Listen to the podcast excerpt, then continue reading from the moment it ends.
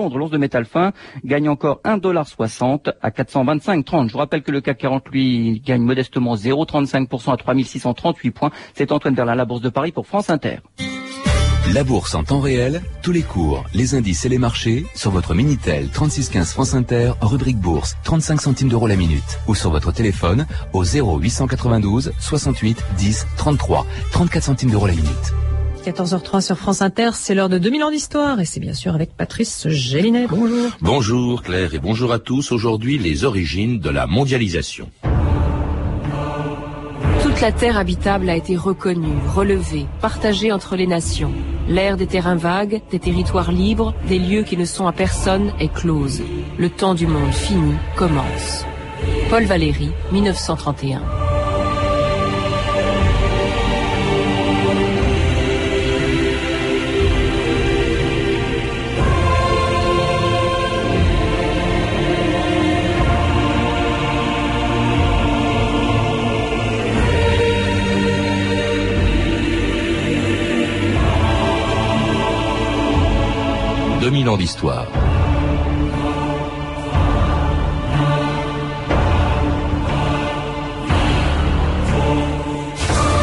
Depuis qu'avec Magellan, on sait que la Terre est ronde et quand les caravelles des conquistadors ont ramené en Europe de l'or et des épices venus du bout du monde, on s'est très vite demandé comment organiser un marché devenu planétaire. On ne parlait pas encore de mondialisation, mais la chose existait bien avant que ce mot apparaisse dans les années 1980 sans qu'on sache d'ailleurs très bien ce qu'il signifie.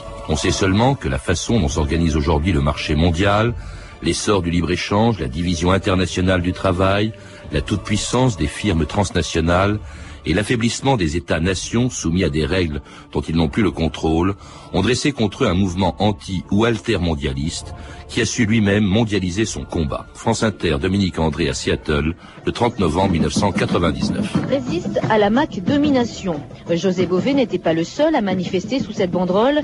Hier, une fois de plus, le spectacle était donc dans la rue. Encadré par la police anti-émeute, dont les apparitions se font de plus en plus fréquentes en ville, les anti-mondialisations ont écouté le French Farmer avec beaucoup d'attention. Actuellement, les fermiers quittent leurs petites exploitations familiales parce que les prix sont trop bas. C'est ce que nous sommes en train de combattre ensemble, nous les fermiers américains, mais aussi européens et du monde entier, ici à Seattle. Vive la révolution Tous ensemble, tous ensemble, Philippe Norel, bonjour. Vous êtes euh, économiste, maître de conférence à l'université de Poitiers et à Sciences Po. Alors on vient d'entendre José Bové en anglais à Seattle il y a cinq ans, un moment fort du combat contre la mondialisation. C'est un mot euh, qui, je l'ai dit, n'est apparu que très tard, il y a une vingtaine d'années. Or, dans un livre que vous venez d'écrire, L'invention du marché, une histoire économique de la mondialisation, vous faites remonter cette histoire très loin dans le passé, jusque dans l'Antiquité. Mais avant d'évoquer, euh, si vous le voulez bien, l'origine de la mondialisation, j'aimerais qu'avec vous, on, en donne la, définition, parce qu'il y a peu de mots qu'on emploie euh, autant que euh, celui-là aujourd'hui, sans tout juste, sans toujours savoir ce qu'il signifie. C'est quoi la mondialisation? Mais je ne sais pas si on peut la définir précisément, on peut quand même la caractériser par trois, éléments sur lesquels je crois à peu près les, les gens sont d'accord. Euh, D'abord, il y a la transnationalisation des firmes, le fait que les firmes aujourd'hui ont des stratégies d'emblée à l'échelle mondiale, et seulement une fois cette stratégie définie, commencent à s'intéresser aux conséquences nationales ou locales. Le deuxième aspect, tout aussi important, c'est la création d'un marché financier à l'échelle de la planète. Les mouvements de capitaux euh, bougent pratiquement sans aucune contrainte, et donc on a un marché unifié, un marché financier unifié ou quasi unifié. Euh, le troisième élément est peut-être le plus important, peut-être le plus nouveau, euh, c'est l'affaiblissement des États, plus précisément l'affaiblissement des régulations étatiques, euh, qu'elles soient purement nationales par les gouvernements ou qu'elles soient déléguées à un niveau international. On s'aperçoit qu'on a de plus en plus d'instances supranationales, l'OMC, voilà, l'OMC, le FMI, qui sont pas toujours en, en droit, mais en fait sont euh, supranationales. Alors justement, euh, Philippe Norel, l'OMC n'existait pas dans l'Antiquité. Euh, il n'y avait pas de firme transnationale. Comment peut-on dire que déjà la mondialisation est en gestation. C'est ce que vous faites dans votre livre. Voilà, parce qu'il me semble que derrière ces trois caractéristiques que je vous indique, il y a en fait un double mouvement historique, si on regarde les choses un peu plus loin. il y a d'une part un mouvement d'extension géographique des échanges, hein, extension des productions destinées à l'échange, qu'ils soient marchands ou pas d'ailleurs. Sous l'Empire romain, il y avait beaucoup d'échanges qui étaient hors marché.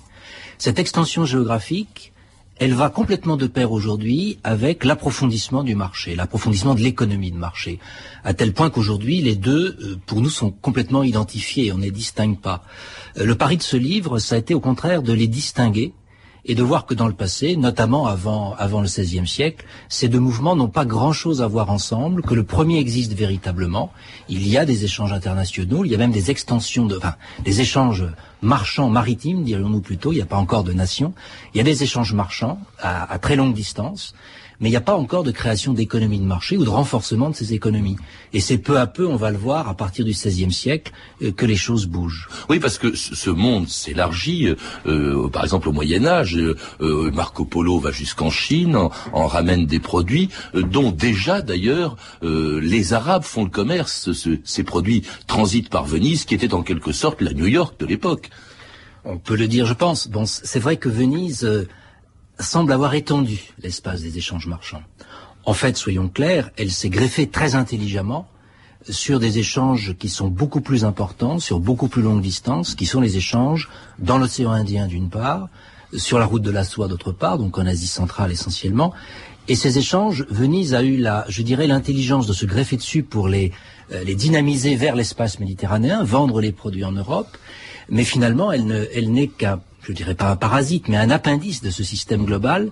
Et ce qui est peut-être le plus intéressant, mais là on est au cœur de notre sujet, Venise c'est d'abord une république, c'est un État qui va se servir de ces échanges marchands pour elle-même commencer à avancer dans la voie de l'économie de marché, alors que dans l'océan Indien ou sur la route de la soie, on est beaucoup plus en phase de diaspora, euh, de communautés commerçantes qui ne sont pas chapeautées par un État, et qui sont plutôt, qui relèvent plutôt d'une religion, l'islam par exemple. Alors cela dit, Philippe Norel, le monde des, Romains euh, ou des Européens ou des Vénitiens au Moyen Âge, ce n'est qu'une partie du monde. On connaissait très mal l'Afrique et on ignorait même l'existence de l'Amérique jusqu'en 1492.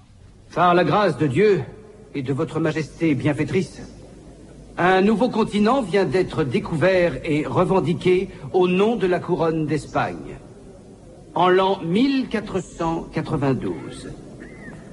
La voie la plus sûre vers le nouveau continent est désormais clairement déterminée. Ouest car sud-ouest, pendant 750 lieues jusqu'à Saint-Domingue. L'Espagne, par la grâce de votre Majesté, a maintenant confirmé aux yeux de toute l'humanité l'existence d'un nouveau monde. Terra incognita. Le premier à découvrir ce continent fut un marin mandaté par votre majesté.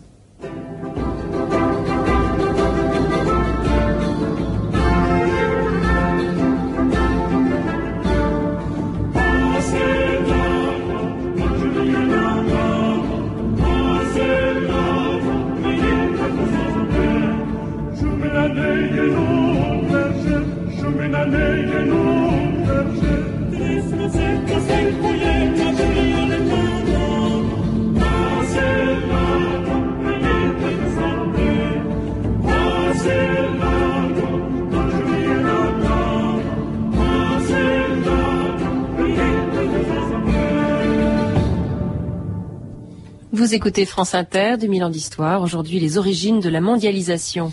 Et c'était J'ai traversé l'eau, ma Juliette, une chanson de la cour d'Espagne à l'époque de Christophe Colomb. Alors à partir de ce moment-là, à partir du moment où disparaissent les terres inconnues, où les échanges se, se développent, les marchés s'élargissent encore, est-ce qu'on peut parler de mondialisation encore, Philippe Norel? Parce que c'est vraiment, beaucoup d'historiens disent c'est là que ça a commencé. Alors disons que les marchés se développent pour l'Europe les échanges se développent pour l'Europe, mais ils ont toujours été très développés euh, ailleurs, notamment en Asie. Alors effectivement, la, grande transformation qui va arriver à ce moment-là, c'est que les puissances étatiques que sont l'Espagne et le Portugal vont aller notamment pour l'Espagne rechercher l'argent hein, des Amériques et le commerce de l'argent avec ses effets L'or puis l'argent. L'or puis l'argent. il y a d'abord de l'or aux Antilles, en Amérique centrale, et puis surtout après c'est l'argent, euh, l'argent qui vient d'Amérique du Sud. Mais cet or et cet argent, ce qui est très intéressant de voir, c'est que par exemple la couronne d'Espagne le fait venir en Europe, euh, mais cet or et cet argent vont profiter à quelqu'un d'autre. Les Espagnols eux-mêmes ne vont pas en tirer parti. Ils vont en fait l'utiliser pour des dépenses militaires absolument invraisemblables, les dépenses de la contre-réforme.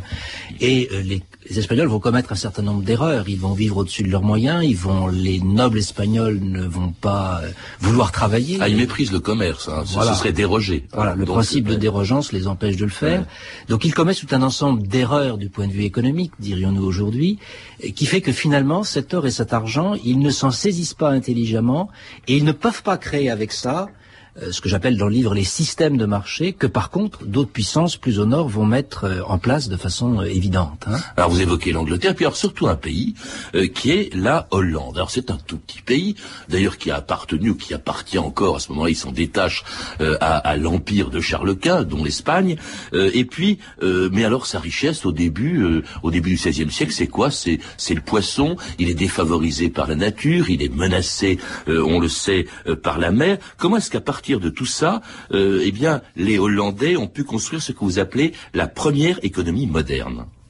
Alors, en clair, je crois que, ce qui, pour dire en une phrase, je crois que leur secret, c'est d'avoir utilisé le commerce de l'époque, le commerce maritime, qui n'est pas encore tout à fait international, pour créer véritablement des systèmes de marché à l'intérieur.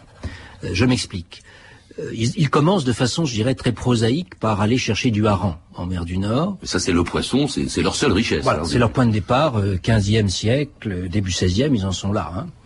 Et euh, leur force, c'est de perfectionner la pêche au hareng, avec d'ailleurs des navires qui n'ont finalement rien à envier à ceux d'aujourd'hui, puisqu'on on découpe le poisson en morceaux, on le sale et on le, on le stocke sur le bateau même pour pouvoir le vendre plus facilement.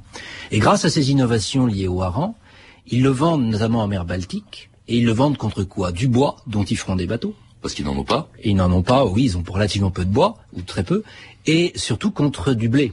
Qui n'ont pas non plus. Voilà, du blé, des grains en général qui n'ont pas non plus, qui peuvent difficilement cultiver. Et ça, ça a des répercussions énormes, parce qu'ayant fait ce commerce-là, non seulement ils ramènent le bois pour faire du bateau, mais ce blé qu'ils amènent euh, aux Pays-Bas, il leur permet de consacrer leurs terres à faire d'autres cultures beaucoup plus rentables, des plantes tinctoriales, les fameuses tulipes, le lin, qui va permettre de développer le textile. Et ils ne se contentent pas de manger le blé qu'ils amènent de la Baltique, très vite ils le fournissent aux pays du sud de l'Europe, dont l'Espagne, l'Espagne et, et Italie. Et à ce moment-là, effectivement, fournissant l'Espagne, ils récupèrent l'essentiel de l'argent.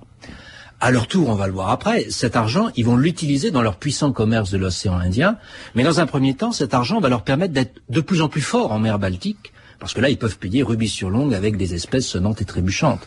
Autrement dit, c'est leur pauvreté, c'est le, fait que ce pays est ingrat, manque de beaucoup de choses, qui a stimulé ce qui a fait sa puissance, c'est son commerce, Philippe Norel. Tout à fait. Étant obligé d'aller chercher le blé ailleurs, c'est ça qui va permettre, si vous voulez, la création d'un marché de la terre, par exemple, la création d'une agriculture déjà sophistiquée, donc la création d'un marché de la terre, la création aussi d'un marché du travail. La Hollande est sans doute le premier pays des cinq derniers siècles, avoir créé un réel marché du travail, et ce qui fait qu'à ce moment-là, lorsqu'il y a euh, sur le marché de biens, par exemple, un supplément de demande, il est facile de trouver les travailleurs ou la terre nécessaire pour les produire, ce qui est une véritable innovation à l'époque. Aucun pays encore ne l'a fait. L'Angleterre va le faire peu après, fin 16e, début 17e, d'une façon autrement plus efficace d'ailleurs. Et ça leur permet de faire de leur pays euh, une très grande place financière, sans doute la plus importante de l'époque, la plus puissante économie aussi de d'Europe, en tout cas pendant un moment au, au XVIIe siècle, une richesse d'ailleurs qui émerveille les Européens du XVIIe siècle et les habitants des Pays-Bas eux-mêmes. La revue de texte Stéphanie Duncan. Oui, au XVIIe siècle, les Français qui vivent dans un grand et vieux pays agricole sont stupéfaits par l'émergence de ces petits Pays-Bas dont la richesse est fondée non sur la bonne vieille terre, mais sur le commerce. Richelieu, par exemple, est plein d'admiration pour le miracle hollandais. L'opulence des Hollandais, dit-il, qui ne sont qu'une poignée d'hommes réduits à un coin de terre où il n'y a que l'eau et des prairies, est un exemple et une preuve de l'utilité du commerce. Ces gens sont habiles, déclare aussi le français Montchrétien. Ils n'ont rien et ils ont tout, par le moyen de leur navigation. Et il sait en effet que cette puissance vient du grand commerce maritime. Les Hollandais, dit-il, montrent mieux que nuls autres que par la mer se trouve le plus court chemin d'enrichir et d'agrandir un État. L'ambassadeur de France euh, là-bas, Pomponne, qui voit des bateaux du monde entier hein, dans le port d'Amsterdam, le remarque aussi. On peut dire que la terre entière contribue à la richesse de la Hollande. Il n'y a aucune sorte de marchandise qui ne se trouve chez elle, et il n'en est d'aucune sorte dans les pays étrangers qu'elle n'achète et qu'elle ne débite. Autre élément important, la banque d'Amsterdam, l'ambassadeur britannique William Temple est étonné par la confiance qu'ont les Hollandais dans les billets de banque. Les plus grands paiements se font par des billets de banque, dit-il. Un siècle avant la Eh France. oui, et, euh, ça s'est fait avec difficulté en France. ouais. Non seulement, dit-il, dans plusieurs villes et provinces, mais aussi en plusieurs autres villes marchandes du monde. Ben, ce qui frappe aussi euh, Temple en Hollande, c'est la liberté. Les gens ici vivent en citoyens du monde, liés entre eux par les nœuds de la civilité et de la paix, sous l'impartiale protection de lois modérées. Et oui, en Hollande, liberté de commerce rime avec liberté politique et tolérance. D'ailleurs, c'est pas un hasard si notre Descartes s'y trouve si bien. Ici, dit-il, tout le monde est occupé au commerce. Sous-entendu, euh, pas à s'occuper à ce que j'écris. Y a-t-il un pays au monde où l'on soit plus libre? Le philosophe Spinoza connaît sa chance aussi d'y être né. Dans cette république si florissante, dit-il, des hommes de toute nation et de toute religion vivent dans la plus parfaite concorde et s'inquiètent uniquement pour consentir un crédit à quelqu'un de savoir s'il est riche ou pauvre et s'il vit en homme de bonne foi ou en fourbe. Alors cette simplicité dans le rapport à l'argent, hein, au commerce, commerce qui n'est pas considéré là-bas comme un péché, certains Français ont parfois du mal à la comprendre. Montesquieu, par exemple, au début du XVIIIe siècle, déclare tout ce qu'on m'avait dit de l'avarice et de l'escroquerie des Hollandais n'est point fardé, c'est la vérité pure. Je ne crois pas qu'il y ait jamais eu de juifs plus juifs que quelques-uns d'entre eux. Oui, un anti-judaïsme et le mépris du commerce vont souvent ensemble. Et Montesquieu en conclut, le cœur des habitants des pays qui vivent de commerce est entièrement corrompu. On croit entendre José Bové aujourd'hui, pratiquement Philippe Norel, en tout cas pour la dernière phrase. hein. Mais un commentaire sur ces textes, peut-être, non?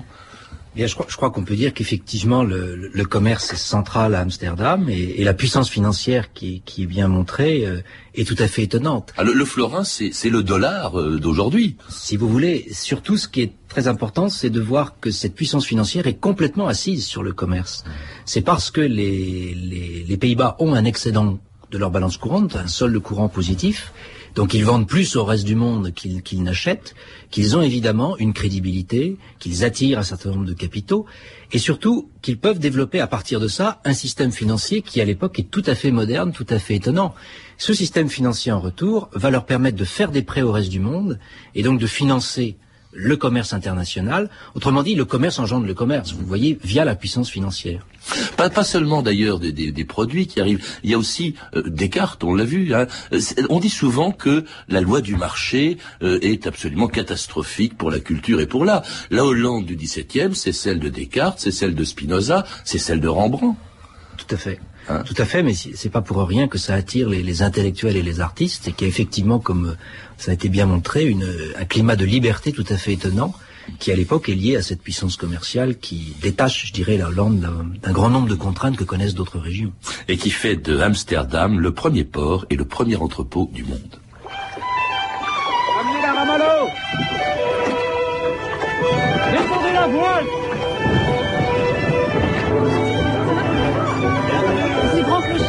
rame à l'eau Descendez la voile Bienvenue à Amsterdam. Christopher, madame, l'église au sang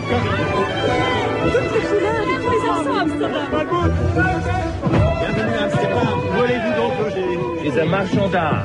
Ainsi, les galions débordent sur nos quais, les richesses ramenées des Indes étalées là, sous les yeux tristes des pauvres. Oh oui, mes frères, si vous avez un fils en âge d'être tenté, éloignez-le bien vite de la ville d'Amsterdam. Il y craignent des filles qui monnaient leur ventre sans remords. On y fume dans des pipes puantes, des drogues venues des caravelles qui allument dans les cervelles des aurores boréales. C'était un extrait du film Rembrandt de Charles Maton avec Richard Boringer que l'on vient d'entendre dans le rôle d'un prédicateur d'Amsterdam au XVIIe siècle. C'était là, alors après après Venise, après Anvers, après Séville, qui a pas tellement de Venise, c'était Amsterdam, c'était encore une fois le le, New York de, de l'époque. Et cela aussi, on l'a entendu parce qu'on n'en a pas encore parlé, euh, Philippe Norel, grâce à un empire, un empire considérable et à une énorme, une grande, la première il y en a eu d'autres avant, mais c'est la plus importante en tout cas, la première grande société euh, internationale, transnationale de, l'histoire, qui était la compagnie hollandaise des Indes orientales, c'est-à-dire de l'Indonésie. Tout à fait. Alors empire est peut-être un grand mot parce que d'une certaine façon c'est un empire qui reste toujours contesté, morcelé. Il n'y a pas de territoire impérial proprement dit, mais il y a effectivement une implantation de la des Pays-Bas sur quasiment tout l'océan Indien où ils supplantent peu à peu les Portugais à partir du début du, XVIIe siècle. Ce qui est tout à fait étonnant dans cette implantation, c'est qu'ils ne répètent pas les erreurs des Portugais. On pourrait montrer que les Portugais au XVIe, finalement, n'en ont pas fait grand-chose. Euh, ils ont taxé le commerce local, ils ont essayé de, se prélever des rentes à titre privé, mais ça n'a pas eu sur le Portugal des répercussions extraordinaires. Les Pays-Bas, au contraire, vont se saisir d'un certain nombre de places dans l'océan Indien, et assez rapidement, en tout cas au milieu du XVIIe, c'est évident, ils répartissent les productions au lieu d'aller acheter du poivre un peu partout et de le revendre, ils essaient de répartir les productions dans des îles, de les contrôler pour évidemment assurer leur monopole et évidemment faire grimper les prix. Donc là, on a une notion de, si vous voulez, d'appropriation de l'espace qui n'est pas sans euh, contrepartie moderne, sans équivalent moderne avec les firmes transnationales, vous l'avez souligné. Et c'est notamment la VOC, la, compagnie euh, néerlandaise des Indes orientales, qui pratique ces, ces, ces politiques avec parfois des choses tout à fait étonnantes. J'ai cité tout à l'heure le fait que les, paysans euh, néerlandais, ils, ne produisaient plus leur blé. Ils faisaient confiance au marché pour leur nourriture. Donc ils contribuent à la création d'une économie de marché. Ce qui est très curieux, c'est que par exemple sur les îles Banda aux Moluques, euh, les Hollandais euh, la spécialisent en noix de muscade, et comme la noix de muscade devient la seule production de l'île, ils disent aux paysans, eh ben, on va vous, vous apporter votre nourriture. Donc ils exportent ce modèle, si vous voulez, d'économie de marché qu'ils viennent juste de mettre en place chez eux, ils l'exportent jusque dans ces contrées euh, tout à fait reculées. Banda qui était, je crois, euh, spécialisé dans la muscade, euh, il y avait Amboine dans le clou de girofle, il y avait Ceylan aussi avec lesquels la, compagnie commerçait et, la cannelle. Donc il y a déjà aussi quelque chose que l'on reprend. Je rappelle d'ailleurs qu'il s'agit d'épices et que les épices, pour faire encore des comparaisons, c'est le pétrole au fond euh, de, l'époque. Hein. C'était vraiment le, grand le grand commerce. Et là, il y a quelque chose qu'on reproche donc aujourd'hui à la mondialisation, c'est-à-dire la division internationale du travail. On spécialise les États dans telle ou telle, ou les régions ou certaines îles dans telle ou telle production. Oui, mais ça a déjà commencé au XVIe siècle en Europe, et c'est là où c'est intéressant de voir que ce sont les mêmes causes. Euh, l'or espagnol qui nous avait été amené à Séville, c'est lui qui a fait que, que les Anglais, par exemple, ont commencé à se spécialiser dans la laine et a expulsé d'ailleurs leurs paysans qui vivaient des communaux. Euh, pourquoi? Parce qu'ils vendaient évidemment la laine aux Hollandais, qui eux-mêmes vendaient le textile aux Espagnols. Et comme les Britanniques ou les Hollandais n'avaient plus de blé, ils allaient le chercher en, en, Prusse ou en Baltique, etc. Donc cette spécialisation, elle commence très forte au XVIe siècle, très fortement au XVIe siècle. Elle crée finalement une économie de marché internationale euh, beaucoup plus forte que, que précédemment. Alors ce marché, on ne se contente pas, au fond, euh, de, d'en exploiter les richesses, on agit dessus. Là encore, hein, euh, c'est ce que on reproche aujourd'hui à la mondialisation. Vous rappelez une chose qui est tout à fait étonnante, c'est que par exemple, les Hollandais agissent, pèsent sur la, sur l'offre. Par exemple, avec les vins de Bordeaux. Racontez-nous ça, Philippe Norel. C'est assez étonnant parce qu'on on impose au fond aux Bordelais de produire tel type de vin parce qu'il convient mieux aux consommateurs du nord de l'Europe. Ben oui, effectivement, euh, étant, étant de grands commerçants en Europe, les, les, Néerlandais vont être capables, pour répondre à une demande venue du Nord de vins plus doux que ceux que, qui se faisaient en France d'habitude, ils vont proposer aux Bordelais d'adoucir un petit peu leur vin. Euh, ça sera aussi à l'origine de ce qui sera après le brandy.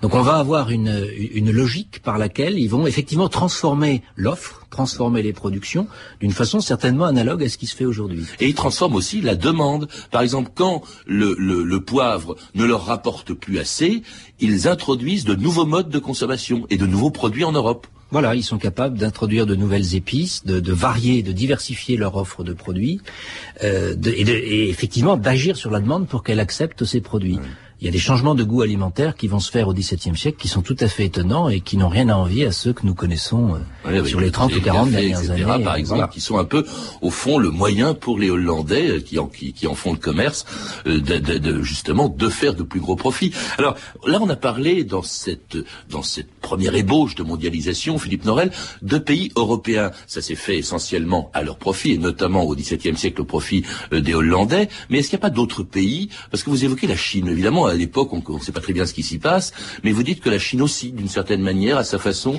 a inventé euh, les débuts de la mondialisation. Euh, alors ça, pour moi, c'est encore une énigme, mais c'est un point que je compte travailler. Le fait est que certains euh, économistes américains disent aujourd'hui qu'Amsterdam n'a pas fait grand-chose, les Provinces-Unies n'ont fait que prendre un ticket dans le train du commerce asiatique et notamment dans le, commerce qui se faisait par les Chinois. Pourquoi? Parce que si on y regarde de près, c'est vrai que les Chinois à l'époque, au XVIIe siècle, ce sont eux qui récupèrent par des voies directes ou indirectes euh, l'essentiel des métaux précieux euh, qui sont extraits du, du Potosi. C'est ça qui est extraordinaire. C'est l'époque où l'argent qui est extrait en, en, en Amérique du Sud finit en Chine. Pourquoi? Parce qu'ils nous vendent bien sûr les soieries, la laque et la porcelaine un petit peu plus tard, qui, euh, qui, qui, aura tant de succès en France. Donc voilà, le véritable pays qui a une balance courante excédentaire, c'est la Chine apparemment. Mm. Et on s'aperçoit qu'en Chine, à la même époque, au XVIIe voire XVIIIe siècle, il y a de vrais systèmes de marché qui semblent se mettre en place, marché du travail de la terre, ce qui fait que, au moins à cette époque-là, au 19e, ce sera très différent. La Chine n'a rien à envier à Amsterdam. Alors à ce moment-là, on ne parle pas de, de libre-échange, parce qu'après, il va y avoir le mercantilisme, en France, le colbertisme, on se protège, etc. Et puis, le mouvement, euh, quand même, de mondialisation continue. Est-ce qu'on peut dire d'une certaine manière qu'il est inéluctable? Euh, Par exemple, bon, les anti-mondialistes de, de la fin des années 90 s'appellent aujourd'hui des altermondialistes, comme s'ils avaient admis l'idée que la mondialisation, on ne peut pas l'éviter, mais qu'il faut une autre façon de mondialiser. Euh, est-ce que c'est quelque chose d'inévitable, la mondialisation? Ah, ils l'ont sans doute admis, mais euh, mon analyse historique me montre que c'est pas si évident. C'est pas si évident parce qu'on voit qu'en fait cette mondialisation, d'abord dans le passé, elle a déjà existé euh, sous une forme très proche de celle d'aujourd'hui à la fin du 19e, et elle a été complètement annihilée avec la Première Guerre mondiale. Donc il y a peut-être une inquiétude. Et d'autre part, on s'aperçoit que il n'y a pas de nécessité historique. Hein. La mondialisation actuelle, elle naît de certains éléments tout à fait contingents. Merci en tout cas Philippe Norel de nous avoir rappelé les origines de cette mondialisation jusqu'au XVIIIe euh, siècle. Pour en savoir plus et pour en savoir plus jusqu'à aujourd'hui, puisque votre livre porte euh, sur toute l'histoire de la mondialisation, je recommande donc euh, sa lecture, L'invention du marché, une histoire économique de la mondialisation, publiée au Seuil. Vous êtes également l'auteur avec Christian Aubin de Économie internationale, faits, théorie et politique, publié au Seuil dans la collection Point Économie. Vous avez pu entendre des extraits des films suivants 1492 de Ridley Scott et Rembrandt de Charles Maton. Enfin, je vous signale un coffret de CD édité par Frémaux et Associés qui reprend trois conférences prononcées dans le cadre de l'Université de tous les savoirs sur la mondialisation. Je rappelle aussi, à la demande d'un auditeur, que nous sommes rediffusés toutes les nuits à 3 heures. Vous pouvez, vous le savez, retrouver tous ces renseignements en contactant le service des relations avec les auditeurs au 0892 68 10 33, 34 centimes d'euros la minute ou consulter le site de notre émission sur franceinter.com. C'était 2000 ans d'histoire. Merci à Lédouine Caron et Lévier Daligo. Documentation et archivina.